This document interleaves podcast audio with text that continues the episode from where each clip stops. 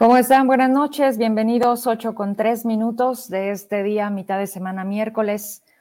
Miércoles eh, que prácticamente, mmm, ¿cómo, ¿cómo empezar cuando los días empiezan a poner de esta manera, cuando las notas eh, pudieran sernos ya incluso indiferentes, cuando hablar de violencia se convierte en la normalidad de nuestros días?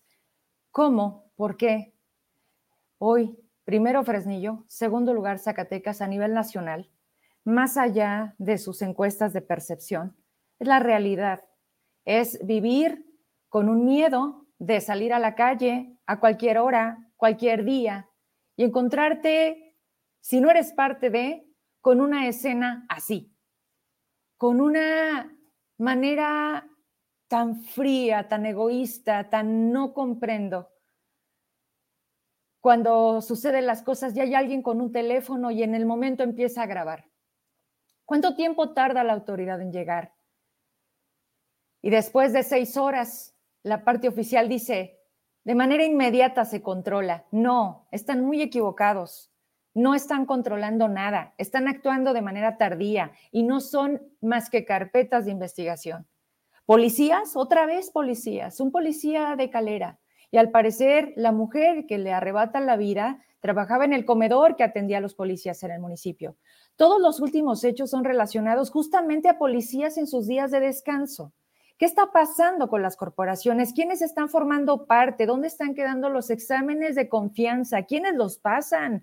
¿O a quiénes tenemos en las corporaciones? Y, y si a eso le agrego que el día de ayer, y sí entiendo, nos están llenando de miedo, nos están tratando de horrorizar, de hostigar para que la gente se calle.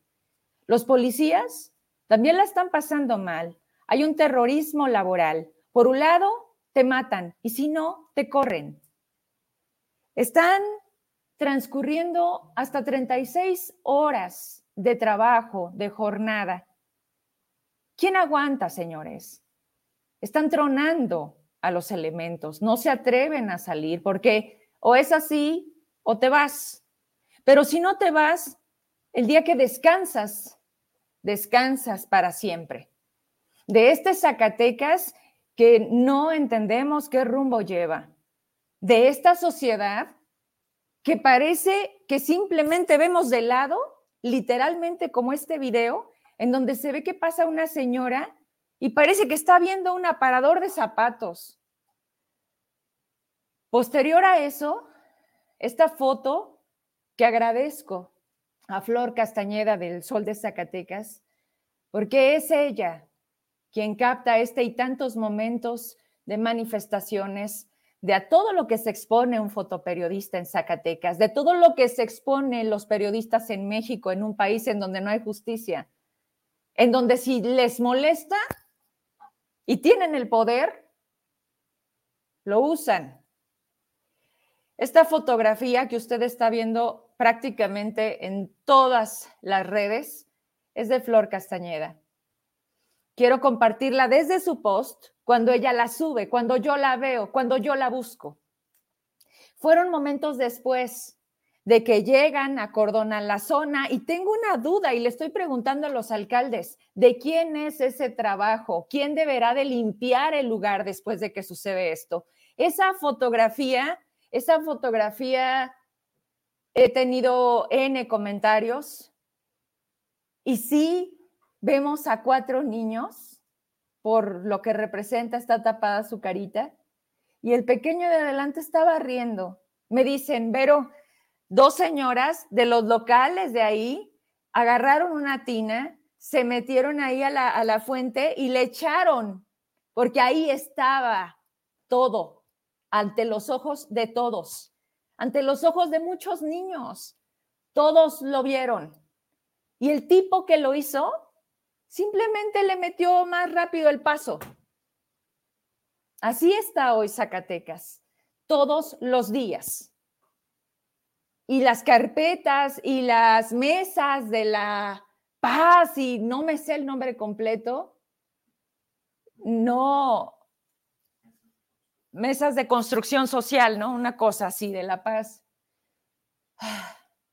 da, da, y sé que, que nos da mucha impotencia y no podemos ser indiferentes y no podemos permitir que nos alcance el, pues sí, esto nos está tocando vivir.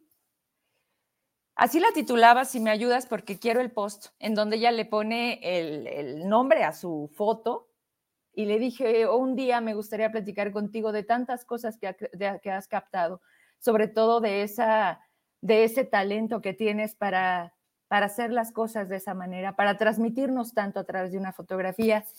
Y, y así le pone ella, entre la inocencia y la violencia. Así son los días de Zacatecas. Hoy fue la gente, los comerciantes, los que tuvieron que lavar los rastros de un día rojo, otoño 2021. Y derivado de todo esto, eh, hablo con un par de personas y me dicen, Vero, lee el libro Ante el dolor de los demás, de Susan Stone. Lo agarro rapidísimo, se los recomiendo.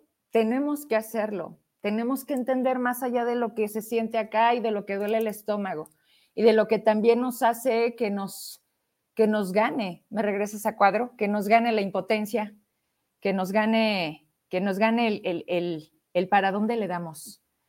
No sé si les pasa cuando a veces sentimos hacia dónde va esta vida, hacia dónde va Zacatecas, quién, cuándo, cómo hemos sido parte de llegar a este punto, eh, la, la manera en cómo hemos permitido que los problemas se sigan juntando desde nuestra parte, lo que nos ha correspondido hacer, lo que también hemos dejado de hacer, pero los gobiernos, los gobiernos que han querido, que han querido estar, que han pedido el voto de la gente para llegar, que se dicen preparados y con todo para llevar a cabo lo que le duele a Zacatecas. ¿Y qué es lo primero que vemos? Todo lo contrario. Todo lo contrario, no hay posicionamientos, cuando los hay, los hay tardíos y luego te llaman a rueda de prensa con una secretaría general que solamente da la presentación de las áreas cuando no ubica perfectamente la suya y simplemente para repetir lo que están haciendo en un boletín, exponiendo, porque déjenme decirles, no son puntuales.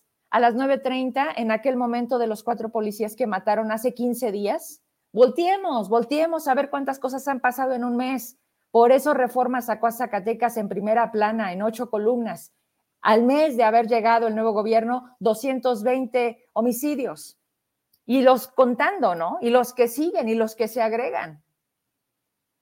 Y hasta aquí quiero dejarle, porque, porque esa parte creo que no la hemos dicho. Hemos hablado de jubilados, de pensionados, de maestros, de trabajadores de confianza, de trabajadores de gobierno, de terrorismo laboral, pero hoy también están los policías.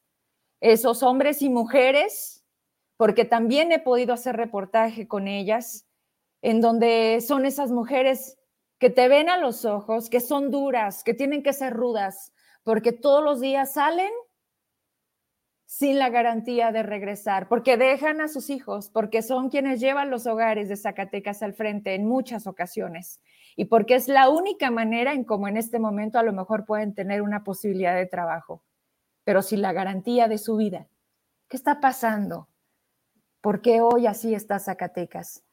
Tenemos que hacer un alto, o sí o sí, y no solamente opinar desde la comodidad, tenemos que hacer más, tenemos que dar un paso, tenemos que exigir, pero también tenemos nosotros que ver en qué estamos fallando. Y estamos fallando desde el momento en que lo estamos normalizando, en el que hoy es la nota, pero mañana, pues a ver qué más pasa.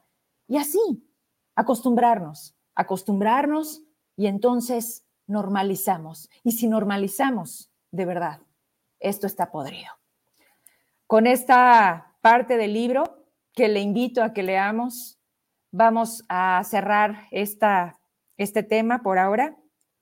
Y dice, este libro ante el dolor de los demás es el texto que propone una relectura de Susan Song.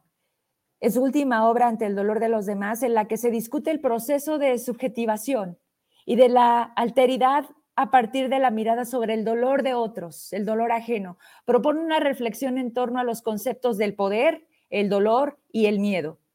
Y como esto se obstaculizan y transforman a través de los medios de comunicación y la opinión pública. El dolor del otro, convenientemente enfocado, puede servir para unir o para separar personas, para curar o para herir. La conclusión final revierte en qué queremos que sea para nosotros, cómo tomar lo que está pasando, cómo actuar y a partir de ahí, ¿qué vamos a hacer? Lo que me queda claro es que no podemos seguir así. Eso es un hecho. No podemos, no debemos y no hay forma, porque aparte no hay garantía de vivir hoy en Zacatecas. Duele, duele mucho. Hoy yo subí esta foto y les decía, de verdad que duele en el alma. ¿Cuándo haber pensado a Zacatecas así, de esta manera, tan cruda, tan vil, tan pareciera de ojos vendados, tan autoridad, que no hay autoridad, y con un gobierno que tampoco se hace presente? Me da mucho gusto saludar. Tengo, tengo a la diputada Cuquita. Me da mucho gusto saludar a la diputada Cuquita. Eh, vente conmigo, diputada, gracias por haber aceptado acompañarme. Vaya, vaya cosas que estamos viviendo. Y por supuesto que es mi primer pregunta. ¿Cómo, cómo ves estos hechos? ¿Cómo, ¿Cómo poder entender qué está pasando en Zacatecas hoy, Cuquita? Estás muteada, diputada, por ahí. No te escucho. ¿Tienes el micrófono apagado?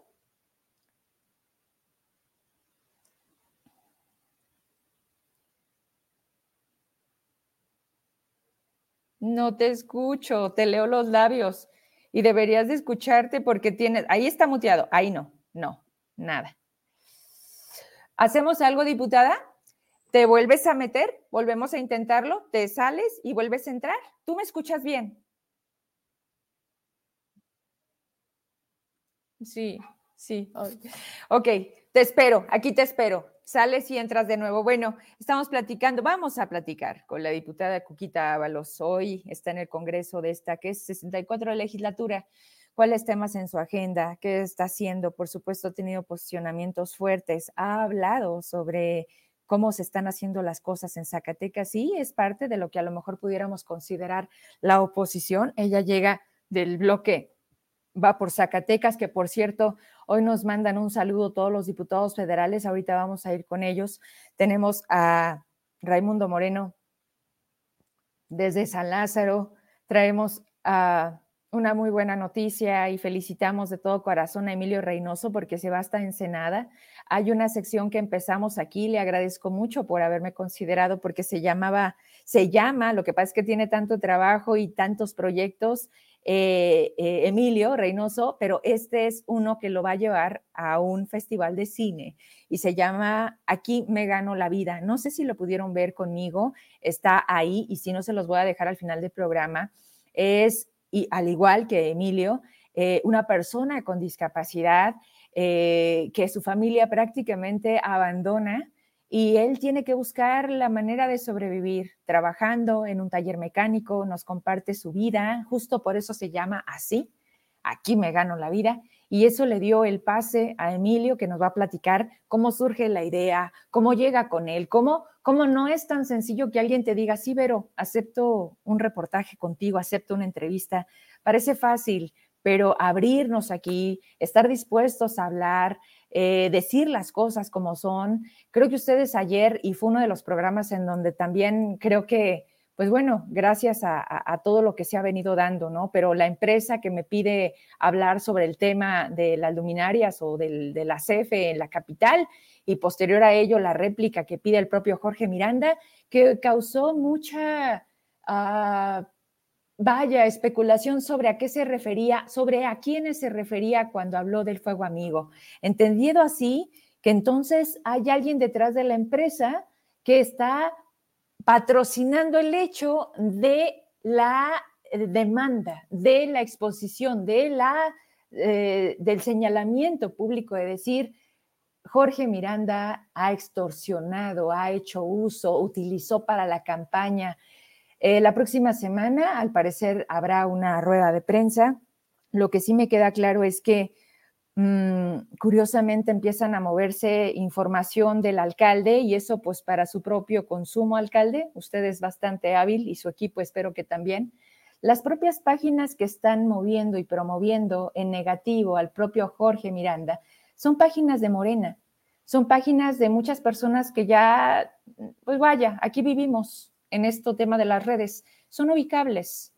Es gente de Morena. ¿Quién quiere entonces pareciera quitar a Jorge Miranda de la presidencia? ¿Quién quiere llevarlo a un punto público en el que no solamente es la campaña en donde se cambió el color? No. Jorge Miranda ha sido secretario de Finanzas de este estado dos veces. Es un funcionario inteligente, por supuesto que lo es. Lo ha demostrado. Ha sido, me dijo cuando le pregunté, Jorge, tú eres parte del problema que hoy tiene a Zacatecas. Me dice, no, Verónica, yo he sido parte de la solución y te lo puedo demostrar. Cuando, había dejarse, cuando se había dejado de pagar al magisterio, cuando se había hecho lo que se hizo con el ISTESAC. Vamos a volver a tenerlo esta semana, vamos a volver a hablar de eso y otras cosas, por supuesto, de su puesto, de su nuevo puesto, de su nuevo cargo, pero ese para mí es secundario. Hoy hablar con Jorge Miranda es una pieza que sin duda arma un rompecabezas de la situación en el Estado. Ya está, Cuquita. Cuquita, vamos a ver si ya te tengo con audio, porque por supuesto es lo más importante. A ver, háblame.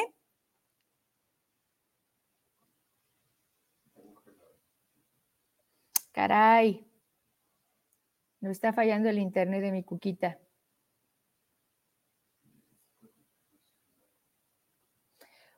Coquita, ¿estás conectada en una computadora fija? Sí, ok. ¿Te puedes conectar desde tu celular? La, la, tercera, la tercera es la vencida, dicen unos, ¿no? Vamos a, a, intentarla con esa y si no, hacemos vía telefónica, pero te tengo, te espero por tu teléfono. Muchas gracias por, por la paciencia. Estamos teniendo ahí situaciones, casi nunca vaya, estaba condenada aplicación que utilizamos para estar comer Trujillo, pero hoy mi diputada Cuquita está batallando. Ahorita me voy con ella. Bueno, les está comentando que, bueno, a la brevedad vamos a tener ahí a Jorge, porque ayer, ayer yo vi, vaya, volvemos a lo mismo, cómo reacciona la gente cómo cuando entra, cómo cuando empieza a hablar, cómo la gente me dice, Vero, pregúntale, y cómo también a través de las redes, pues les digo, hoy expresamos nuestras emociones y, y, yo veía, y yo veo, y yo escucho, y yo siento a un Zacatecas muy enojado, muy defraudado, muy, ¿cómo se llama? Cuando, cuando esperas tanto que, pues es, es muy, mucha decepción, mucha decepción, porque siempre hay que dar yo creo, un voto de confianza. Eh, siempre nos han querido ver con etiquetas, con colores relacionados a partidos, a veces por la coincidencia de las ideas y sí, en alguna ocasión por la participación en la vida política, pero, pero eso ya hay que dejarlo atrás. Al final del día, hoy, hoy quien está frente a ustedes les habla como quien sufre y también festeja, al igual que cualquier ciudadano, cuando nos va bien y no hubiera deseado más, y no estoy hablando como si esto ya no se pudiera hacer, no, quiero ser fatalista, pero así fue con Andrés Manuel López Obrador. Yo no voté por él, no era para mí el mejor proyecto, tampoco el PRI, no me convencía a nadie, pero menos Andrés Manuel. Se me ha hecho siempre un hombre de retórica, de discurso, de mentiras, de otros datos, y una persona mala y enferma de poder. Eso, por supuesto, se traslada a la cuarta transformación y entonces psicológicamente lo relacionamos a todo lo que tiene que ver, pero no. Hay cuadros en Morena que son salvables, como cuadros en el PRI, como cuadros en el PAN, que deberán salvarse, que pueden salvar un poco hablar de la política de este país. Y es ahí cuando nos damos cuenta que pareciera que hoy solamente se trata de división. Me gustaría mucho porque se echaron una maratónica hasta las 8 de la mañana hoy en San Lázaro. Vamos a ver a, Raimundo, está tronadísimo. Pero cuando habla Margarita Zavala, que usted sabe, es esposa de Calderón, que también sabemos perfecto qué pasó en ese momento hablando de narcotráfico, que hace unos días gente cercanísima a este tipo que era el de seguridad. ¿Cómo se llama? Ayúdame porque traigo la cabeza saturada. El que estuvo con Calderón, que tuvo que ver con, ¿cómo? García Luna, lo relacionan y él mismo se entrega y reconocen de los hechos que llevaron a México a estar en una situación como la que estamos viviendo hoy de violencia. Y entonces es ahí cuando dices, a ver, y luego vemos en un restaurante a Lozoya, cuando es un testigo protegido y cuando nos dicen que la corrupción se está acabando, pero también cuando seguimos viendo que hay cosas que dañan la propia imagen del presidente, como su familia, y que dice, yo no respondo por ellos, que se les aplique la ley igual. Y vemos, como en Zacatecas, que hay muchas carpetas en las fiscalías que no se mueven, que simplemente basta una orden para que hagan como que no las vean. Entonces, una cosa se dice, otra cosa se hace. Y los únicos que pagamos y siempre hemos pagado somos los ciudadanos. Ya está, Cuquita. Cuquita, vamos a intentarlo. Espero que ya te escuches. Ven. Hola, hola, ¿sí me escuchas? Sí, gracias. Qué gusto. Oye, qué lata, una disculpa. Nunca tenemos tanto detalle, pero algo está pasando por ahí con, con el equipo. Diputada, qué gusto saludarte. Bienvenida. Muchas gracias, Vero. Pues es un gusto, un placer siempre pues estar en, en comunicación con, contigo. Gracias por la invitación que muy amablemente eh, a bien tuviste hacerme. Y pues aquí estamos muy a la orden, Vero.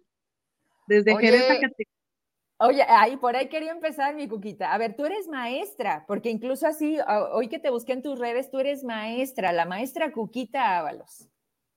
Así es. Pues eh, bueno, yo soy maestra de educación primaria, soy originaria del bello pueblo mágico de Jerez, Zacatecas, un pueblo pues que está de más decirlo hermoso, rico en tradiciones, en gastronomía, eh, en cultura, un municipio con el cual contamos con uno de los personajes más reconocidos a nivel mundial, como lo es Ramón López Velarde, nuestro gran poeta jerezano, don Candelario Huiza, y bueno, pues eh, orgullosa de ser jerezana y orgullosa de ser maestra. Soy maestra de primaria de 16 años de servicio ya en la docencia. ¿Cómo ves? Oye, mi Cuquita, pues sí, hablaste del, del, lado bonito de Jerez, un pedacito de esta tierra, pero también tenemos una inseguridad que también alcanzó desplazados que se hizo público, porque el tema de desplazados no es nuevo con Jerez y una situación muy preocupante que estamos viviendo, que con eso iniciaba el programa este día. Cuquita, eh, pues hoy en tu agenda me gustaría saber hacia dónde vas a dirigir tu esfuerzo, tu, tu capacidad. Me gustaría que a los zacatecanos nos dijeras cuál es tu plan en estos tres años que lograste llegar a la legislatura para representar al pueblo. Bueno, pues ciertamente hoy Jerez está viviendo pues una crisis como nunca antes en su historia eh, se había vivido. Hoy desgraciadamente nuestra sociedad está enfrentando eh, situaciones inéditas porque pues Jerez se había caracterizado por ser un pueblo tranquilo, un pueblo donde todos podíamos salir a la calle, con la seguridad de mandar a nuestros hijos a la tiendita de la esquina, donde todos nos conocemos. Y pues bueno, hoy Jerez está siendo azotado por una ola de inseguridad tremenda, donde ya nuestras autoridades están viendo rebasadas. Y pues bueno, yo estoy haciendo lo propio desde la legislatura. Hoy te puedo platicar que he presentado dos exhortos eh, con un punto de acuerdo que tratan y abordan sobre todo esos temas, eh, particularmente en Ermita de los Curreos. Hoy, desgraciadamente, Jerez es conocido a nivel internacional por estos hechos, a nivel nacional, y pues es muy lamentable que al día de hoy, pues no se haya contado con la intervención de ningún tipo de autoridad que venga y dé alguna declaración al respecto. Hoy vivimos en Zacatecas donde pues desgraciadamente el gobernador dice que todo está bien, López Obrador dice que todo está bien, pero la realidad de las cosas es otra. Cuquita, nos queda claro y lo decíamos, más allá de que nos presenten encuestas y, y, nos digan que la percepción, bueno, pues lo estamos viviendo. Nos encantaría que se equivocaran para poderles decir, ustedes están mal, pero no, creo que se quedan cortos. Y, es muy triste cuando, cuando la gente seguramente, fíjate nada más qué delicado, Cuquita, cuando sucede lo de Ermita, lo niegan. La autoridad dice que no está pasando nada, que no hay reporte. Pero por otro lado, que es la gente y que las redes hoy nos permiten eso, nos empiezan a llegar fotografías y es cuando dices, a ver, a ver, ¿por qué se está diciendo otra historia y por qué la autoridad no reconoce que hay un hecho tan grave como un desplazamiento? Cuando los compañeros de algunos medios deciden trasladarse y graban a la gente saliendo de su tierra con sus, pues ni siquiera con sus animales, o sea, con lo que en ese momento podían agarrar para volver a empezar en otro lado. Cuquita, ¿qué, está pasando con la autoridad? Sí, el gobernador, sí, pero ¿qué está pasando? Bueno, es que también tiene el gabinete a la mitad, ¿verdad? Y luego también tenemos a cada cuadro que se supone que no iban a ser los mismos. A ver, Cuquita, te he visto en tribuna y más, y más de, más de 10 nos representas. A mí, como esta mujer que me conoces y me has visto, me representas, porque quisiera que mi voz en esta trinchera que yo represento por supuesto que tiene eco, pero tú lo tienes en una tribuna y tú legislas, tú haces leyes y este Zacatecas no puede seguir en este hoyo. Me imagino el gran reto que sientes en tus manos, en tus hombros. ¿Por dónde darle? Ayúdanos a entender cómo tú sí puedes hacer. Bueno, pues mira, como tú lo dices, desgraciadamente eh, la improvisación eh, nos está llevando pues al fracaso. Y si tú no reconoces ese fracaso del cual estás siendo parte y el cual estás encabezando, como ahorita sucede con nuestro gobernador, pues créeme que no vamos a solucionar nada. Desgraciadamente los exhortos para el señor gobernador son llamadas a misa. O sea, él no está escuchando, está haciendo oídos sordos, pero pues estamos haciendo lo propio con la gente.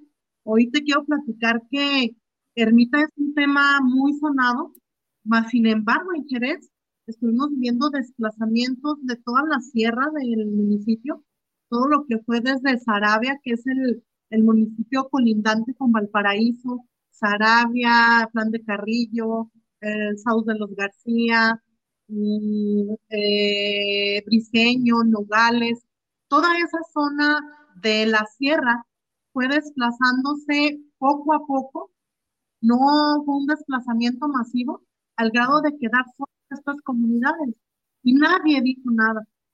Desgraciadamente, cuando sucedieron estas cosas, todavía no tomaba protesta, mas sin embargo, sí lo señalé muchas veces en mis redes, lo señalé también con la autoridad competente, pero pues tal parece que por un oído les entra la petición y por otro les sale, porque no estamos viendo realmente que el gobernador se siente atrasar un plan de seguridad. Y desgraciadamente, pues, si tú recuerdas, cuando él toma protesta, él se refiere a la seguridad. Él critica la seguridad con el gobernador Alejandro Tello y lo más paradójico es que ratifica al mismo secretario de seguridad. Se queja de las finanzas y vuelve a ratificar al doctor Olivares. Entonces, pues es un mensaje que al día de hoy yo no logro entender, no logro entender la nueva gobernanza, mas sin embargo, yo lo he dicho en tribuna, yo quiero ser parte de la nueva gobernanza y ayudarlo a construir. Mas sin embargo, este, Morena, y lo tengo que decir así, Morena no es un partido conformado por gente que esté dispuesta al diálogo. Ellos quieren llegar a avasallar lo estamos viendo y viendo en las comisiones. Eso sí, este, en su planteamiento de comisiones nos dejaron seguridad a los de la Alianza ah. por Zacatecas. ah, mira. Fíjate. El presupuesto ellos, tu seguridad. Y nosotros seguridad. ¿Cómo ves? O sea, es una situación bien difícil, bien compleja, mas sin embargo, pues desde el punto de vista ciudadano, como profesionista, como madre de familia, pues yo trato de llevar la voz de aquella gente que, que no es escuchada. Desgraciadamente, la política y los políticos nos dejaron un muy mal sabor de boca. Yo de verdad celebré eh, cuando eh, me permitieron ser candidata, porque fíjate que en mi caso, el Partido Revolucionario Institucional rompió paradigmas, se animó y hizo una encuesta. Y pues bueno, este, yo, yo se los dije muy clarito. Yo en Jerez nadie me conoce como María del Refugio los Mar. Yo soy la maestra Cuquita. Así es que así pónganme. Y pónganme la de la tipo, porque es la escuela donde pues yo tengo ya 10 años laborando. Bueno, ahorita estoy de licencia, pero pues afortunadamente la gente se sintió identificada con la maestra Cuquita y pues yo sigo haciendo lo propio desde tribuna. De verdad que yo quiero ser esa voz que represente al magisterio, que desgraciadamente, pues tú ya lo has platicado en tu programa, está recibiendo un trato más indigno que ni con la reforma de Peña que ellos tanto criticaron, ¿verdad? O sea, hubo una reforma, pero nunca se nos dejó de pagar. ¿Verdad? Esa es la realidad de las cosas. Ahorita, desgraciadamente, se está filtrando información. Gracias. Sí, sí. Sí, No te escucho. ¿Se está filtrando información? Sí, se está filtrando información sobre las cuentas. No sé si tú ya la tienes a la mano las cuentas que hay. Ya las presenté. Sí, claro, ya las presenté. Dinero. Entonces, ¿cuál es la justificación del gobernador para no pagarle a nuestros maestros, para no pagarle a pensionados y jubilados? Realmente, como yo lo expresé en tribuna el día martes, tenemos un gobierno sin pies y sin cabeza. ¿Cuál, ¿Cuál es la respuesta que tú le das a esta no, no le puedo llamar ni estrategia. ¿Cómo, ¿Cómo llamarle al plan de la nueva gobernanza ante sí, sí hay dinero? Nos llaman mentirosos, desestabilizadores, a quienes mostramos que las cosas no se hacen bien. Nos dicen que nos van a llamar para que dejemos de mentirle a la sociedad zacatecana. Pero igual, igual como dices, puras llamadas a misa. También dicen que saben quiénes llevaron a la quiebra el instituto, ¿Quién tiene a Zacatecas hoy en el hoyo? Pero no vemos ninguna carpeta con nombre y apellido. Y volvemos a lo mismo, Cuquita. Ah, y luego nombran dos veces el mismo cargo de gente de la función pública, o sea, le van a entrar bien duro a la corrupción, que hasta tienen doble, ¿no? Y espérate, no ratifica, o sea, no, no, lo, no pides una disculpa, caray. O sea, es, es como esta arrogancia de, no me equivoco, pero estás mal, no me equivoco. O sea, es el traje del emperador, este, este gobierno. Es yo no me equivoco, yo estoy bien, no me, no me digas nada. Y, no dicen, oye, sí. O sea, pero imagínate, en la Secretaría de Educación, que qué bueno que eres maestra, ¿cómo va a actuar la secretaria sin todas las subsecretarías? ¿Va a firmar por ausencia? ¿O llegó la gente de San Marcos, Cuquita? Llegaron los maestros de telesecundaria, todos los que participaron y les tienen detenida su plaza, tienen todo este tiempo sin cobrar. O sea, le puedo seguir.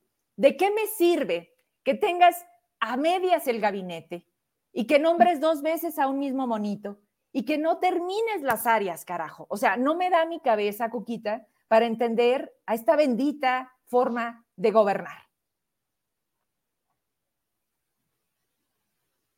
Bueno, es que, mira, no sé si recuerdas, eh, pues en tribuna yo también hice esa observación que necesitamos los secretarios. Mas, sin embargo, pues la respuesta de los diputados de Morena este, fue, tenemos mucho gobernador, pero pues el mucho gobernador, bueno, pues, ¿qué te digo?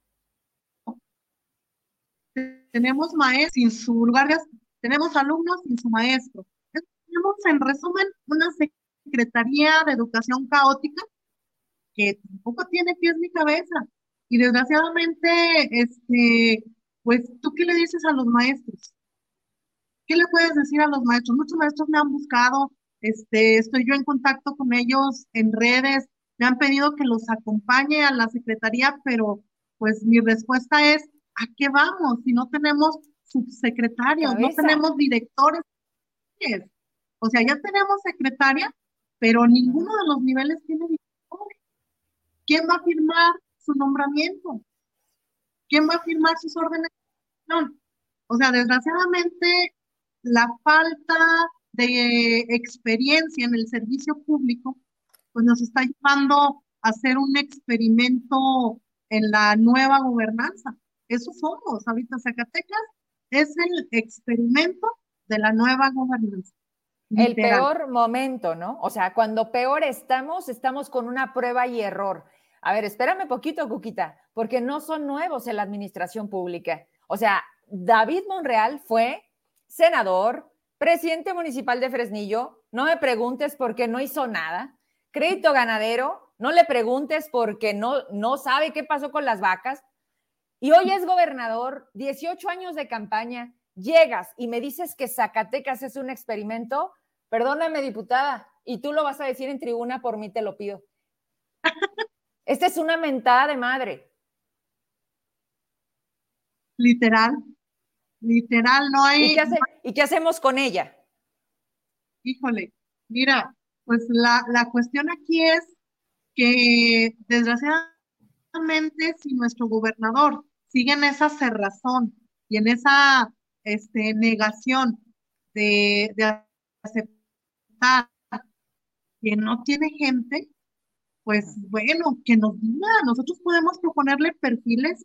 El día de ayer me decía en tribuna, después de mi participación, porque, oye, pues mira, de verdad que yo como maestra muchas veces me sorprendo y sí me daban ganas de, de preguntarle a la diputada que tuvo a bien contestarme quién fue su maestra de primaria que tiene un concepto tan limitado de la palabra imagen, ¿verdad? Este, la diputada, cuando yo hablé que quién lo asesoraba en su imagen, ella se fue luego, luego a las marcas. Y pues desgraciadamente los dichos son muy sabios, como vives, juzgas. Entonces, pues posiblemente la diputada vive, vive de marcas, pero pues la sociedad no. La sociedad requiere realmente un gobernador que esté a la altura de los zacatecanos y de los problemas del Zacatecas en el cual estamos viviendo el día de hoy. Hoy vemos nuestros municipios abandonados. Yo después de su toma de protesta no he visto al gobernador acercándose con sus alcaldes, invitando a los diputados a recorrer los distritos con él.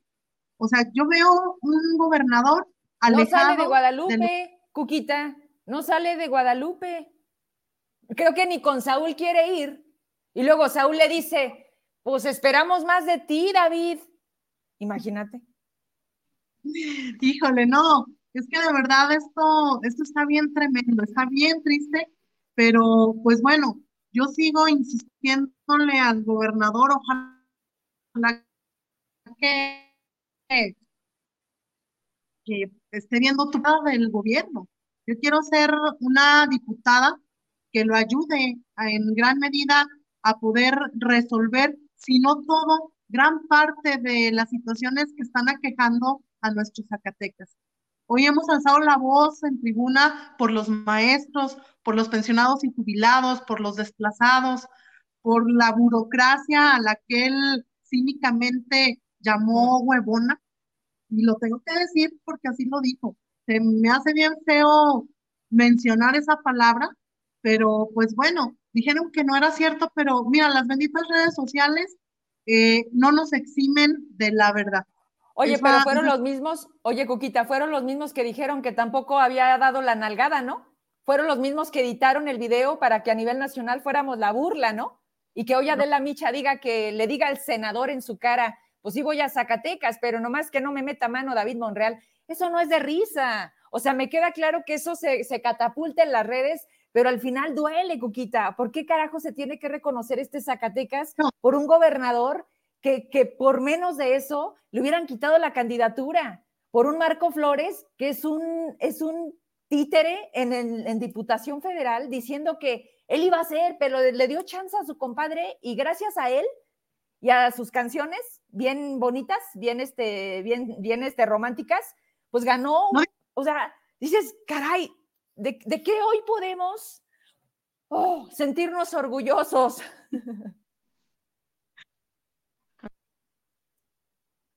No, mira, si, si el día de hoy como mujeres nosotros no buscamos el, el que nos den nuestro lugar con altura y con responsabilidad, créeme que los esfuerzos por hoy tener una inclusión de las mujeres en la política van a ser en vano. Si nosotros seguimos permitiendo que nos denigren, que nos metan mano, pues olvídate, estamos, no somos parte de la solución del problema, nos estamos convirtiendo en parte del problema. En momento en que no reconocemos esa acción como denigrante, como misógina, pues realmente eso habla mucho de nuestra calidad como, como mujeres. Y yo lamento mucho que muchas mujeres hayan salido a la defensiva de un gobernador mano larga eh, y hayan justificado esa acción diciendo que pues a todos se nos va la mano. O sea, claro que no. Imagínate, cuando estás, si yo como maestra, fíjate, yo te puedo dar mi experiencia como docente. Yo como docente siempre he tenido cuidado de mis acciones, de cómo me dirijo, de cómo me conduzco, porque mis alumnos me ven en la calle. Y de verdad, este, los niños, dice, dice por ahí un dicho, me encantan a mí los dichos, los niños y los borrachos siempre dicen la verdad. Entonces, ahorita no nos podemos arriesgar a que esas verdades eh, pongan de manifiesto lo que somos como personas. Y, y pues es muy lamentable esta situación. Vuelvo a decirlo, tenemos un gobernador que no controla ni su boca, ni su lengua, ni sus manos. Esa es la realidad de las cosas. Cuquita, ¿sí me representas? Gracias por haberme, gracias por haberme aceptado la invitación. Espero que sea una de muchas. Y, y vaya, pues que lleves, lleves a esa tribuna el sentir de este Zacatecas, pero más allá de nuestros dichos y nuestros hechos, que también dijo el propio gobernador que se nos juzgue, pues, pues que veamos que las cosas caminen, que veamos una luz ahí al final, aunque sea, ¿no? O sea, que la esperanza no se termine, porque si no, de verdad, este Zacatecas híjole, siempre se puede más, ¿verdad? Creemos que no se puede estar peor y siempre se está peor. Abrazo, pues Cuquita. ¿Con qué te despides? ¿Perdón? ¿Con qué te despides por esta ocasión? ¿Qué nos dices? ¿No, te, ¿No me escuchas? No, ya, ya te escuché. Pues bueno, este, decirle a la gente que hoy nos está sintonizando que no perdamos la esperanza.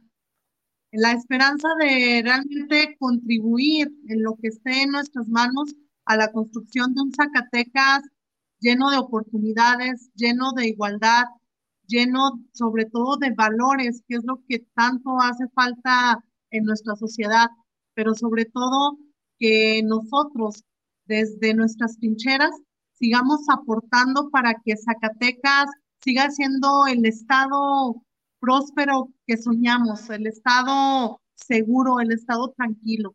Hoy lo que hagamos nosotros al interior del seno familiar va a impactar mucho en la sociedad que dejemos en un futuro en este Zacatecas.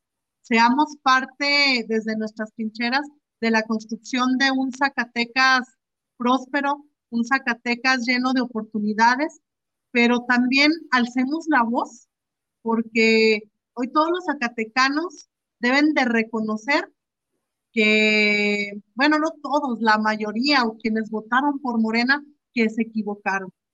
Y se equivocaron porque en un mes hemos pasado pues las de Caín.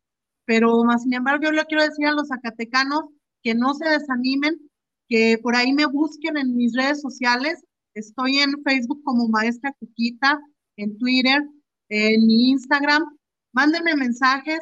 De verdad, este, invítenme a, recorrer sus municipios, sus, comunidades, aunque no pertenezca su comunidad o, su municipio a mi distrito, créanme que con mucho gusto el día de hoy yo soy una diputada que representa a las y los zacatecanos. Y pues muchas gracias, por la invitación. Ojalá que pronto podamos volver a saludarnos y pues bueno, seguirte animando a que sigas alzando la voz. Sigue alzando la voz por aquellos que no son escuchados, por los débiles, por aquellos que están viviendo una situación de inseguridad, que están viviendo una situación de desempleo, sigue siendo esa voz que represente a las y los zacatecanos. Gracias. Muchas gracias. Gracias a ti, diputada. Vamos a estar aquí al pie del cañón. Un abrazo. Te veo muy pronto. Buenas noches. Gracias y saludos. Bye. La maestra Cuquita Ábalos, así como apareció en sus boletas, así como votaron por ella, así como, como una voz más, ¿no? Que se suma a todas estas entrevistas de otros actores políticos que nos dicen, queremos ayudar, sabemos cómo. Ojalá, ojalá que el gobernador dejara que nos acercáramos. Pero bueno, vámonos con Emi Reynoso, vamos a cambiar, vamos a cambiar, hablemos de otras cosas, salgamos de, de este mundo un ratito con estos temas que nos, que nos saturan un poco. Emi, vente conmigo, vamos a platicar. Gracias por haber aceptado eh, estar conmigo. Emilio, les platicaba para quienes se van incorporando. Bueno, pues eh, le encanta el cine, le encanta la producción, le gusta mucho estar detrás de cámaras, es quien hace golpe de Estado, por supuesto que trae la sangre todo esto que tiene que ver con los medios es también quien, quien, quien hace posible eh, pues mi, mi, corte de noticias, es su voz, pero también es, es su creatividad, es su tiempo y se lo agradezco mucho. ¿Ya está listo? Vente conmigo, Emi. Hola. Hola. Ah, qué loco. Está muy chido tu estudio. Oye, tenía que ser la primera vez que aparezco con Vero Trujillo, una nueva más la voz. ¿Qué dice tu taza? Ah, dice World's Best Boss. Un guiño a The Oye, mi Emi, ¿cómo te... A ver, vamos dándole forma. ¿Cuándo, ¿Cuándo, te empiezas a, a, crear en la cabeza, porque eres un chavo que todo el tiempo está creando, ¿cuándo le das forma al proyecto de aquí me gano la vida? ¿Qué dijiste? Quiero hacer este rollo, ¿cómo transmitirlo? Platícame primero de eso. Pues fíjate que el proyecto en sí tiene mucho tiempo. O sea, no, el documental como tal salió este año, pero eh, la idea tiene dos o tres, ¿no? Yo creo que debe de tener como cuatro o cinco años porque, bueno, yo uso una silla de ruedas y el proyecto nació primero como una manera de yo encontrar respuestas que me estaba haciendo a mí mismo sobre mi cuerpo, sobre pues cómo había cambiado mi vida y pues no, pues no las encontraba y no es como que algo que puedas encontrar en internet de No, hay un tutorial, o sea, nos hacen creer que todo está en YouTube, pero un cambio de vida como el tuyo es simplemente interno, ¿no, Emi? Pues sí, o sea, obviamente fue un cambio físico, pero te tienes que adaptar. Yo, una de las palabras que uso para absolutamente todo es adaptarse, ¿no?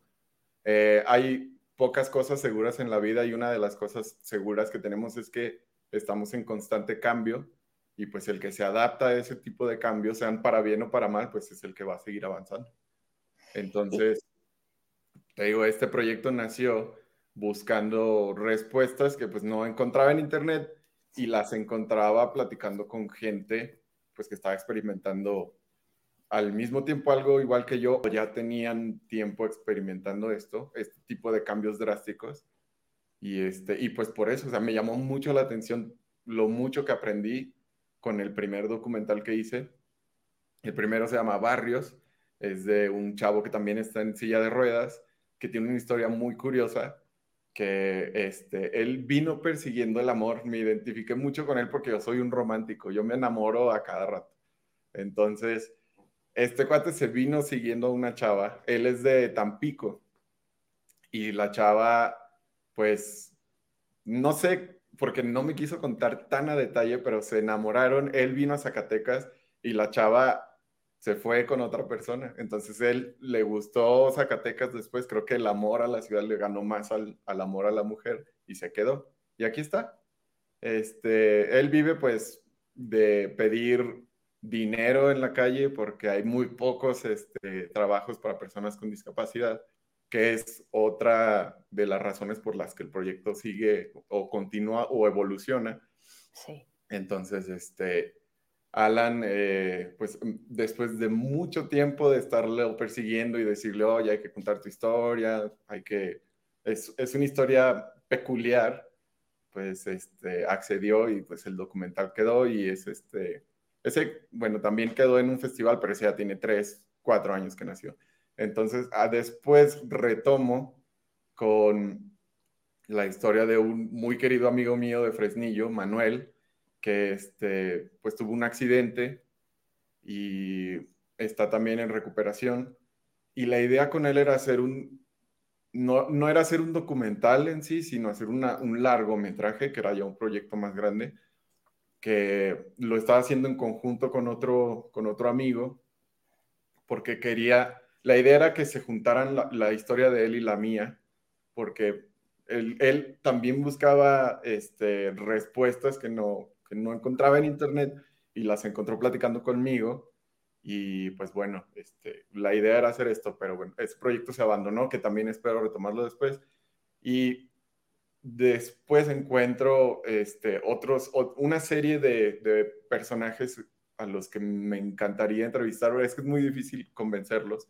Sí. El primero es este Toño, que es una historia pues impactante. A mí me llegó mucho, de nuevo, por el aspecto este, de la familia, de, del apoyo. Yo, gracias a Dios, al cielo o a quien sea que está arriba de nosotros, tuve el apoyo de mis papás, pero Toño no. Entonces sí fue absolutamente el, el, pues, la, la, otra cara de la moneda platicar con Toño y pues después también de mucho tiempo de platicar con él, accedió y pues ahí está el resultado. Que ese es el gran tema, Noemi, es lo que yo hablaba sí. con mi público. Pareciera fácil que todas las entrevistas fluyen. No, y menos cuando se trata de meterte a un tema muy personal. Es difícil, a veces no sabes cómo, tienes que tener esa capacidad de hacer que la gente fluya, pero sobre todo que entre en una zona de confianza para que te hable de algo tan tuyo, ¿no? Tan mío, pues. Este claro. Festival de Cine de Ensenada, tú lo ves en convocatoria y dices, de aquí mero es, o, o, o cuándo es que tú lo, lo, metes a concurso o lo haces pensando en meterlo a concurso? No, creo que, creo que nunca he hecho un trabajo así pensando en, en que, uh, que puede ganar esto, puede ganar lo otro. El, el, este, el objetivo primordial de, de, las entrevistas o de estos documentales es primero, pues, concientizar un poco a la gente que no, este, pues, son historias que muchas veces pasamos por alto, que deberíamos de tener como más en, en mente.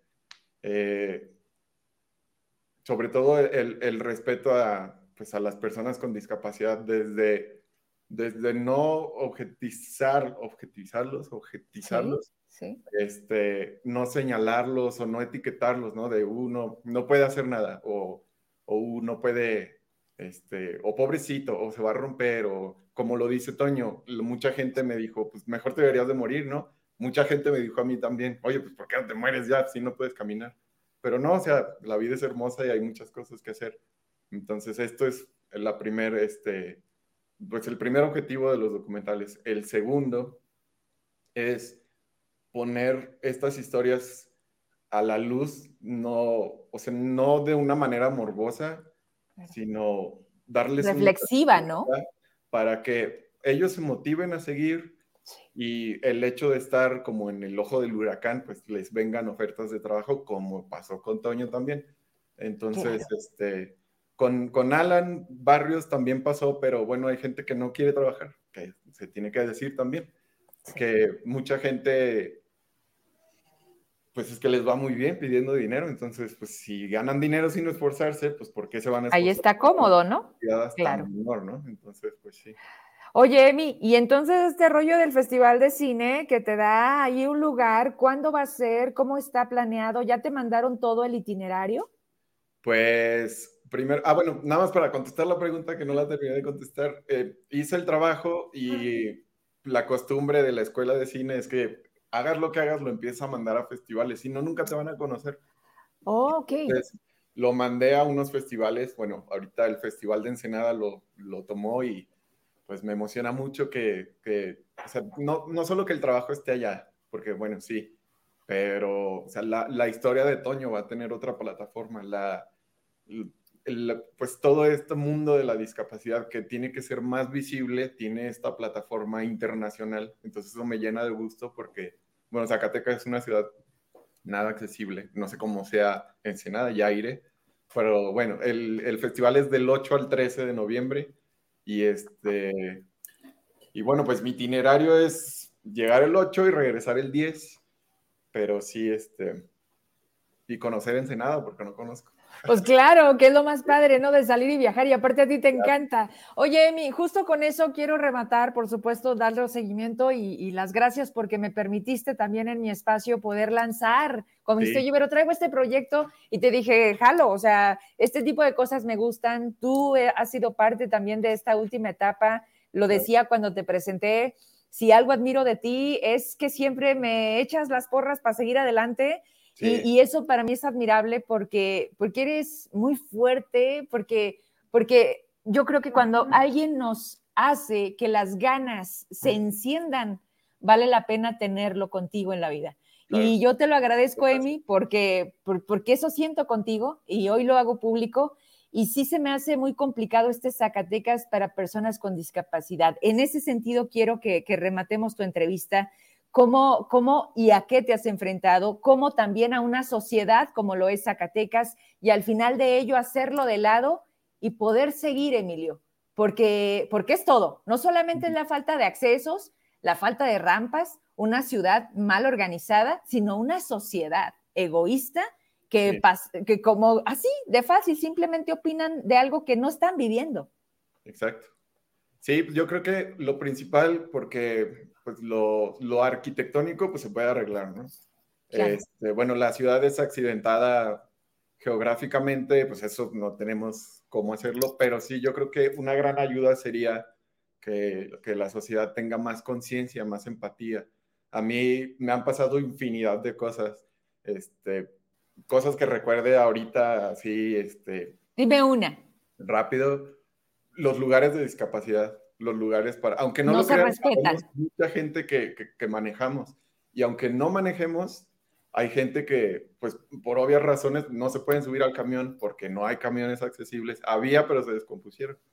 Entonces, hay mucha gente que se estaciona en los lugares de discapacidad. Me ha pasado desde que me dicen que, que me importa, que gente que yo conozco me ha dicho, ay, no les digas nada, como por vergüenza, ¿no? Pero no, es que sí hay que decirles Obviamente en el pedir está el dar, no vas a decirles, ay, quítate, hijo de toda tu madre, pero le dices, oye, hace 15 días una señora en galerías, galerías debería de tener como un poquito más de control en esto, porque es privado. En el área pública, pues tránsito sí te puede llamar la atención, pero en galerías una señora usan mucho los lugares de discapacidad para dejar gente cerca de la puerta. Que mira, qué bueno que pueden caminar, deberían de caminar más. Pero bueno, esta señora deja a su hija y le dije, eh, señora, ¿usa silla de ruedas o tiene, tiene algún impedimento para, para moverse? Porque mucha gente también usa bastón. Y me dijo la señora, no, no, nada más vengo a dejar a mi hija rápido. Y le dije, es que este es el lugar de discapacidad.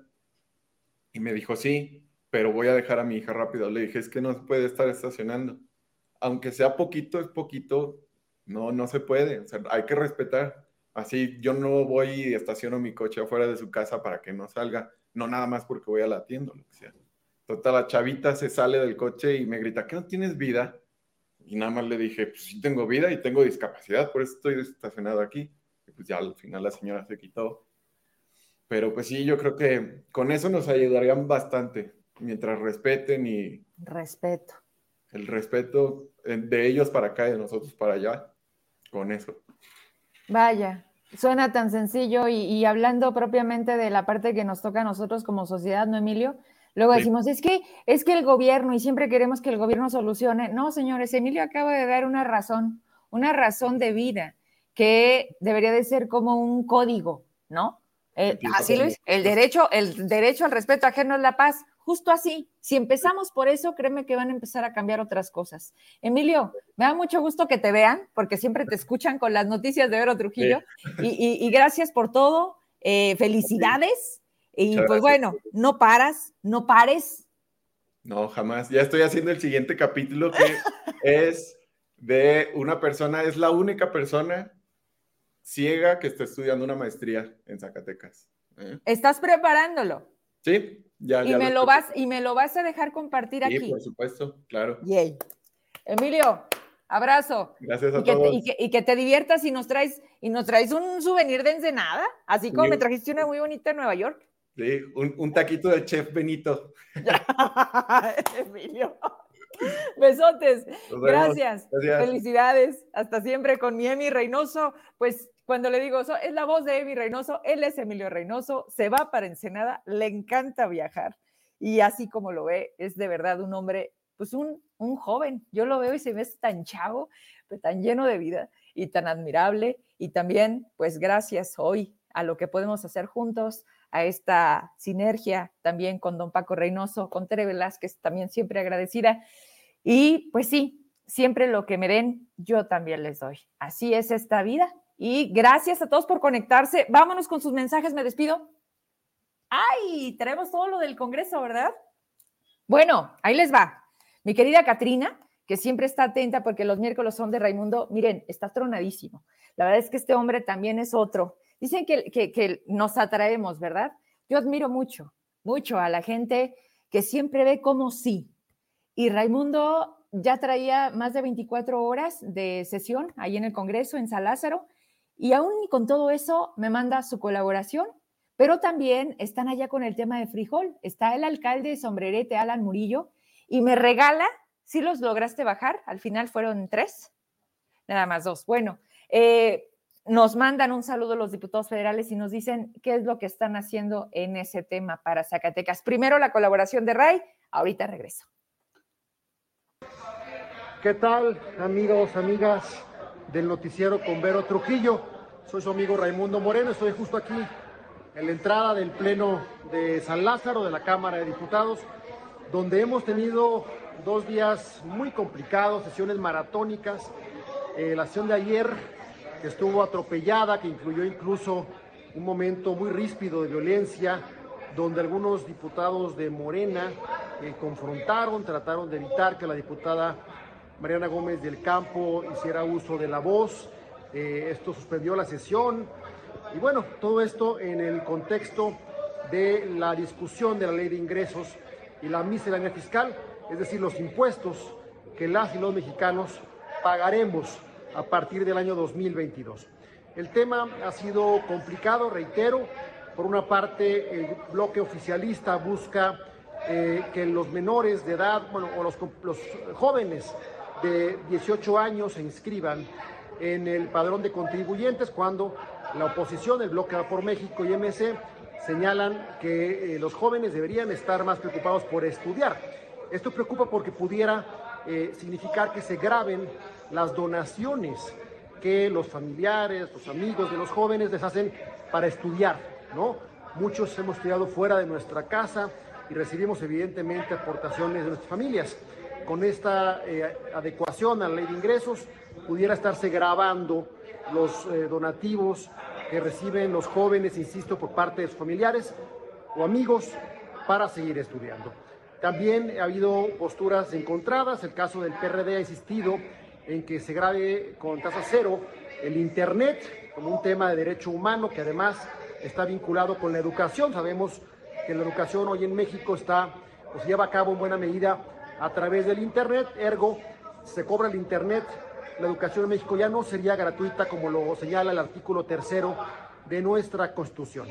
Otro tema que ha sido motivo de discusión es eh, el acotar la deducibilidad cuando se dona a OSCs, eh, cuando se apoya a organizaciones como AMANC, como la Cruz Roja. Eh, hoy en esta iniciativa de ley de ingresos que promueve el bloque oficialista de Morena, el Partido Verde y el Partido del Trabajo, buscan acotar la deducibilidad, lo cual se denuncia pudiera afectar que este tipo de organizaciones de la sociedad civil puedan sobrevivir. Aquí seguimos en San Lázaro Vero, después, de, insisto, de dos días muy ajetreados, espera que hoy la sesión termine ya también tarde, para enseguida, seguramente a partir de la próxima semana, entrar a la discusión del presupuesto de egresos de la federación. Seguimos reportando, mi querida Vero, para ti y para todos en Zacatecas, desde San Lázaro. Un abrazo. Ay, mi querido Raimundo, gracias. No, no 24, ya 48 horas con una sordera, ¿verdad? Y con una ceguera y con una con un descaro, porque luego piensan, igual que en el Congreso local, que son mayoría y entonces, pues, ¿sabe qué dirán? Dice un buen amigo que quiero mucho y que ya me lo va a cumplir años, Heraclio Castillo, mándele flores que le gustan y le gusta el tinto y le gusta bailar y que bueno, ¿qué te digo? Gracias por estar, Heraclio, también hoy conmigo. Eh, algo les iba a decir, ya. Pues muy pronto, muy pronto vamos a a darles el, pues la sorpresa, ¿no? Porque vamos a, ir hasta la Ciudad de México. Tenemos ya la invitación de hacer un programa especial desde allá. Estoy muy contenta, solamente estamos acomodando, pues porque no estoy a la vuelta, ¿verdad? México, México y, el equipo y lo que tiene que trasladarse, pues este, estamos valorando todo, pero muy pronto, muy pronto vamos a estar haciendo un programa desde San Lázaro con los actores pues políticos de la nación, de la federación, y vamos a buscar a los zacatecanos, ya que vamos a aprovechar la vuelta, pero muy pronto les aviso porque ya traemos esa. Y luego nos hace también un enlace con los diputados por ahí vía Torres, Miguel, Varela, Noemí Luna, eh, Caro, Dávila y Frida, ¿verdad? ¿Se llama Frida o se llama? Bueno, ahorita los vemos, ahí nos mandan un saludo. Están con el alcalde de Sombrerete. Mire usted. Hola, compañeras, amigas y amigos del noticiero Convero Trujillo. Me encuentro en la Ciudad de México, en las oficinas de Acción Nacional, aquí en San Lázaro, donde el presidente municipal de Sombrerete, Alan Murillo, nos ha visitado acompañado de una comitiva amplia de zacatecanas y zacatecanos que vienen a platicar con los diputados y diputadas del bloque de Va por México a fin de gestionar recursos para el campo de Zacatecas, particularmente para el campo de Sombrerete. Sin más, Vero, les doy el uso de la voz a los compañeros diputados. Diputado Miguel Torres. Un gusto recibir aquí al presidente Alan y a los productores agrícolas de nuestro estado y ofrecerles todo el respaldo desde el Congreso de la Unión, decirles que tienen una voz en el Congreso, hay una voz que habla por ustedes, en la de un servidor, eh, porque aquí somos un grupo en la que cada uno de nosotros estamos haciendo el esfuerzo porque a Zacatecas, porque a nuestro estado, principalmente a nuestros productores les vaya bien.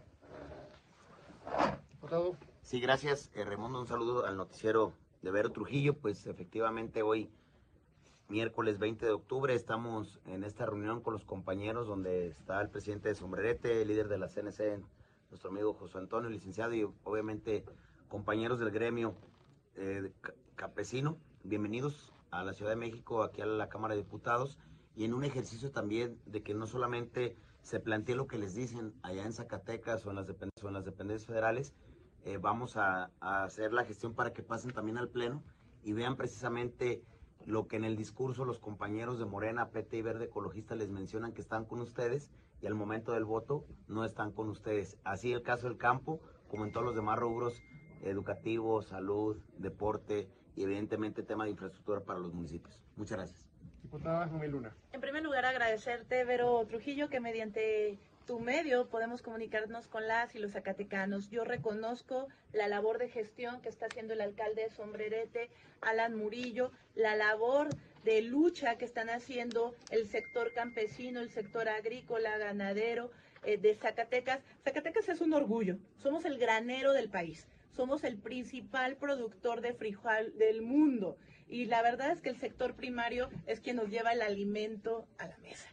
No luchar por ellos es no luchar por México. Y en ese sentido, no nos vamos a cansar de subir a tribuna, hacer las reservas necesarias en el paquete presupuestal y las iniciativas que se tengan que hacer para que sea un sector apoyado, porque más que nunca necesitan la subsidiariedad del gobierno. Y si el gobierno no voltea a verlos, pues necesitaremos ver quién sí preste oídos quien sí preste ojos para este sector vital para el desarrollo de México y por supuesto de Zacatecas y Sombrerete. Diputada Santa Guerrero. Y están liderados por nuestro amigo el alcalde de Sombrerete, Alan Murillo. Celebro que Ahí se nos volteó el video. Vamos con la última parte de los diputados. Gracias, gracias por sus saludos, gracias por estar. De eso se trata. Y lo dijeron muy bien los diputados por ahí, la coincidencia, pero me, me recuerdo a Varela. A ver, señores, las cosas no se arreglan en Zacatecas. Los alcaldes que creen que se van a sentar a esperar el recurso que le mandan a Zacatecas ya está ahí, pues, pues desde el principio les digo que pues, no la van a hacer, ¿verdad? Es así, es ahí, es allá donde deberán de sentarse, negociar, eh, de ver cómo sí bajar más recursos, ver las vías. Digo, muchos programas, muchos fideicomisos, muchos programas han sido cancelados por el gobierno federal por la corrupción, pero pues no se deberán de quedar así con las manos cruzadas. Bravo por el alcalde de Sombrerete, bravo por el de Río Grande, que también está haciendo cosas importantes. Y bueno, por ahí vamos dejando. Tú me dices cuando esté listo el, último video, simplemente para dar el cierre con este, la diputada Caro Dávila. Y si no, bueno, ya ahí, ahí este, vamos a intentar.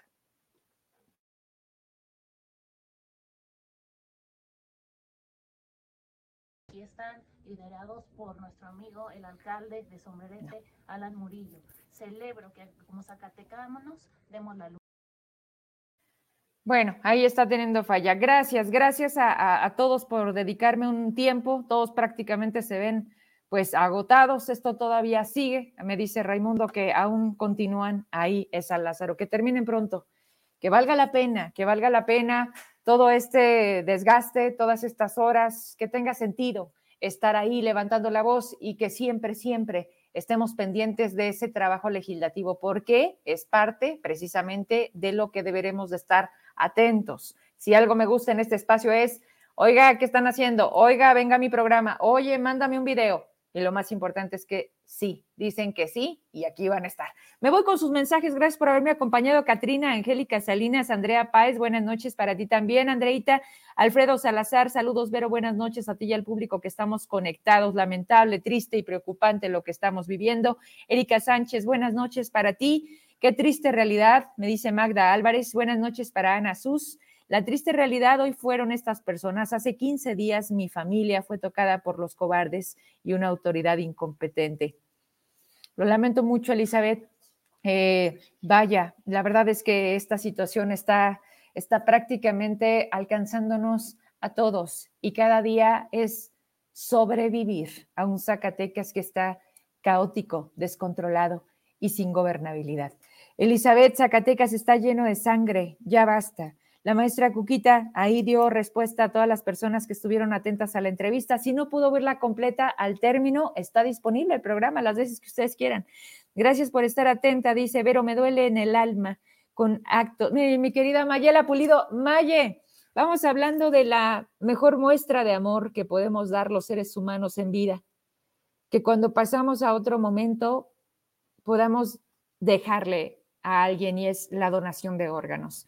Me queda claro que nunca hemos sido de campañas porque esto es un tema de siempre y porque también yo te extraño ver. Así que vamos a conectarnos. Yo te invito a mi programa como siempre, lo sabes. Aunque no te lo pida, tú dímelo. Y aquí, aquí te voy a saludar. Gracias, mi Maye. Me dice Vero, me duele el alma con estos actos. ¿Hasta dónde vamos a llegar? No puede ser el promover una vida y ver miles de no vidas. Qué impotencia, ¿no? Cuando hablamos de, de todo esto, de preservar, de estar bien, de, de ánimo, de echarle ganas y ver con esta facilidad que, que nos están arrebatando la tranquilidad, híjole, no, y no lo quiero ver así. Y quiero que no lo veamos así, porque, porque entonces cuando se pierde la razón de ser, de estar, pues prácticamente estamos muertos en vida, ¿no? Y no se vale. No, no, no. Emilio dijo algo, ¿verdad? ¿Cómo te atreves tú a decirle a alguien, mejor, mejor muérete, ¿no? O sea, tienes una discapacidad, pues como para qué batallas. Y son esas personas las que más ejemplo nos dan. Y es ahí cuando, cuando debes de entender, primero, pues a respetar, ¿no? A los demás. No meterte con la vida de la gente, no mentir y no inventar. Yo soy totalmente de la idea de que mientras más maldad hay en las personas es porque son muy infelices. Entonces, No queremos gente infeliz en la política, porque saben qué hacen. Llegan y son vengativas, y son rencorosos, y utilizan ese poder y esa soberbia y esa contención de que nunca han sido nada, de ser tan ignorantes que creen que eso les da el derecho sobre los demás. Y la vida, por supuesto, se los cobra. Lo más lamentable es que les da con todo, ¿eh? No es un tema de las personas, es un tema de todo lo que les rodea. Gaby, Gaby García López, qué triste situación estamos viviendo en Zacatecas. Conchita, Eunice, Guillermo, Marco, Luar Castañeda, Carlos Ferrer, Katrina, María Lucía Gutiérrez, Panchito Suárez del Real, que va a haber un concurso o algo así, un festival de la paella. Y ahí va a estar, porque si algo les sabe quedar muy bien, pues es la paella. Que por cierto, ahí debes, Panchito, ¿eh? Oye, me estaban comentando algo. Ey, órale. El no hay, no hay, no para todos. Están dando de alta algunas categorías y les están pagando puntualmente. Estoy esperando los nombres. Están por darme los nombres de los nuevos que están integrando la gobernanza. Por favores, porque es mi amigo, porque me ayudó en la campaña. A todos ellos les están dando claves ya y puntualmente están cobrando. Señores, ay, o no hay dinero en Zacatecas. Las, los cuates y las cuotas. Y va a aparecer como por los siglos de los siglos de este sexenio, ¿verdad? Dice Maura, Luz Muñoz, Mirna Torres. Ay, Yosito. Mari Saucedo, qué triste que desde el sexenio pasado no se hizo nada con la inseguridad y seguimos igual hasta ahora. Sí, sí, mi querida Mari, esto es una, es un rezago, es, son falta de buenas decisiones, son muchas cosas, es falta no solamente de, de, de elementos, de capacitación, pues es que al final del día los policías también son seres humanos, ¿eh? O estamos hablando de que, de que no se nos olvide, a, vaya, pues el sentido de que también ellos, ellos tienen derechos y la están pasando mal. Y pues, ¿a qué se están enfrentando? Como para tener hoy que ser parte de esta cifra que cada día se suma y que nos estamos dando cuenta que están matando a los policías de la policía estatal o de otras corporaciones. Algo ahí está pasando. Rosalinda Bañuelo, César, a veces es mejor volver a empezar, a vivir en otro estado que seguir en Zacatecas. Ah, pues sí, y muchos ya lo hicieron. Y duele porque son amigos, y duele porque aquí deja uno a la familia, a lo que ha logrado hacer, a la casa, pero ni modo. Si este Zacatecas se vuelve inhabitable, si este Zacatecas, que quisiéramos todos tener esa posibilidad, ¿no? De, vámonos, regresamos en seis años. En seis años pasará no lo sé, porque esto ya está tan mal que no sé si sean suficientes seis años para medio avanzar o irnos más al traste, ¿Qué es lo peor, ¿Qué es lo que nos haría que nos larguemos, porque por supuesto que no está bonito hoy, hoy estar en Zacatecas y de verdad que, que me pesa decirlo, porque siempre le he apostado a estar aquí. Blanca Ríos, buenas noches, Vero. Una fuerza extraña no quiere que hable la diputada Guguita. no, como cuando les digo que mi programa no sale. No, no, qué gusto saludar a la diputada Cuquita, ¿eh? Hay mucha coincidencia con ella. Victoria, un Zacatecas atemorizado, sí, mi Vicky, tenemos miedo. Katrina, buenas noches, Vero. Hoy vivimos con el temor de que si salimos no tenemos garantía de regresar con vida y no necesitamos ser policías. ¿A dónde fue el ejército ese que está al servicio y defensa del pueblo? ¿Dónde está la Guardia Nacional, no? Porque al final del día, ¿qué pasó también con todo eso? Es que hay algo que está raro. Los que estaban en la Policía Federal, ¿a dónde los movieron? ¿Cómo los movieron? Ellos también la están pasando mal. Les digo, al final no seamos tan egoístas de solamente decir, es que están corrompidos, es que ¿a qué se están enfrentando? ¿Cómo hoy viven ellos también y sus familias? Con temor, claro, y más después de ver que los están matando. ¿Cuántos hoy mejor dicen, ahí nos vemos? Pero también si salen y ya sin esa charola de ser policías, en sus días de descanso, que es cuando está pasando esto, no, de verdad no quiero pensar. Es que este Zacatecas se está volviendo insostenible, no, no posible, no, no accesible. Y eso no puede ser, eso no puede pasar. La verdad es que, Dios mío, José Juan Estrada, Diputado también, ya también me debes una del tema de migración. Aquí pendientes, José Juan Estrada, pronto te busco. Saludo a los pensionados y maestros. Ah, ah, ah, Antonia Navarro, es lo más triste que existe este gobierno porque con el coronavirus hay vacuna, pero de esta epidemia de tantos muertos, ¿con qué la combatimos, va? Norma Galarza, todavía siguen discutiendo la aprobación de la miscelánea fiscal. Sí, mi Normita. Katrina, me alegra que es miércoles, toca con Raimundo. Abrazo enorme para mis amigos Vero y Ray. Gracias. Hola, Vero, Zacatecas sin gobierno y sin ley, todos Zacatecas con temor. Mi querido Caleb Revilla, gracias. Saludos para amiga Cuquita, una diputada noble y con mucha ética, Cristian Ruiz. Ah, gracias, me estás poniendo por acá. Carlos de Santiago, estamos pendientes ya a la orden. Saludos para la maestra Cuquita. Graciela de Lourdes, la Guardia Nacional se la pasa lavando los vehículos. Urge traigan a la Marina. Norma Bonita, la invito a mi centro de trabajo, maestra Cuquita, en todo con todo gusto la recibimos. Sí, tómenle la palabra. Hoy es diputada de Zacatecas, ganó por un distrito, pero todos los que están ahí son diputados de este, de este Zacatecas. Vamos a hacerlos que salgan. Bueno, no todos quieren entrarle aquí, ¿verdad? Porque quiero que me diga aquí el que dijo que tenemos mucho gobernador, a ver si se atreve. Excelente éxito, Emilio. Felicidades por tu proyecto, le dice GF García. Ana Marta Velázquez, gracias. Felicidades, mijo, éxito en este proyecto. Javier Vargas, éxito en todos tus proyectos, Emi. Alejandro Alanís Vero, saluditos, le esperamos aquí en la senaduría, ya nos tiene abandonados nunca mente, al contrario, me acuerdo de ustedes y me da hambre, nos vemos pronto, nada más que terminamos a veces ya noche el noti, y la verdad a mí sí me da miedo salir ya después de las nueve y media, pero a ver si el fin de semana pasamos a saludarlos. Saludos a todos allá en la senaduría Florita. ¿Quiere birria? ¿Quiere pozole? ¿El más rico? Bueno, a mí me gusta. Está por ahí en García Salinas, vamos a dar el comercial completo, ¿no? Ahí porque es por suburbia, casi enfrentito, ¿no? Están los dos faroles. Cuando están encendidos, es señal de que está abierto. Saludos, Alex. La Guardia Nacional se la pasa lavando vehículos, me dicen ya, lo habíamos leído, listo. Gracias, buenas noches. Tenemos el último video donde habla la parte de los, diputados federales y de ahí lo ligo, ya para despedirme de ustedes, para dejarlos descansar, con las notas en la voz de Emi, las notas que fueron parte de este día, que no se nos olvide, cada día hay que dejarlo bien marcadito. Hoy miércoles 20 de octubre. Me despido de ustedes, agradecida siempre por su confianza, por seguirme, por estar aquí juntos. Hasta mañana. Gracias.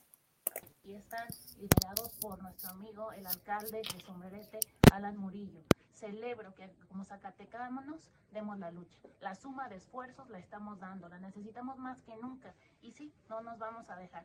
Son el bloque mayoritario, pero nosotros tenemos la razón. Nosotros damos el debate con argumentos, no con gritos ni con groserías.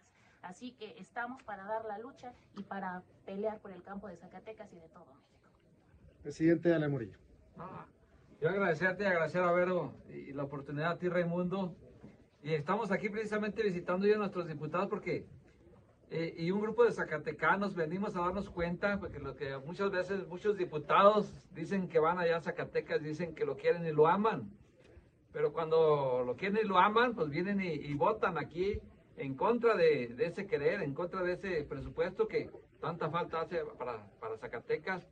Hoy nos damos cuenta que el grupo parlamentario de Morena acaba de bajar eh, de 1.300.000 a 900.000 pesos el monto que un agricultor, un productor tenía libres para que no declarara impuestos. Entonces es ahí donde muchas veces habemos muchos zacatecanos que decimos y muchos mexicanos que decimos que queremos a nuestros pueblos, pero a la hora de los debates, a la hora de, de los recursos, a la hora de discutir, sobre todo los presupuestos, sobre todo para hacer obra de acciones, creo que aquí el beneficio es para todos y es donde de ahí muchos zacatecanos quedan a deber. Muy bien. Vero, aquí seguimos en San Lázaro.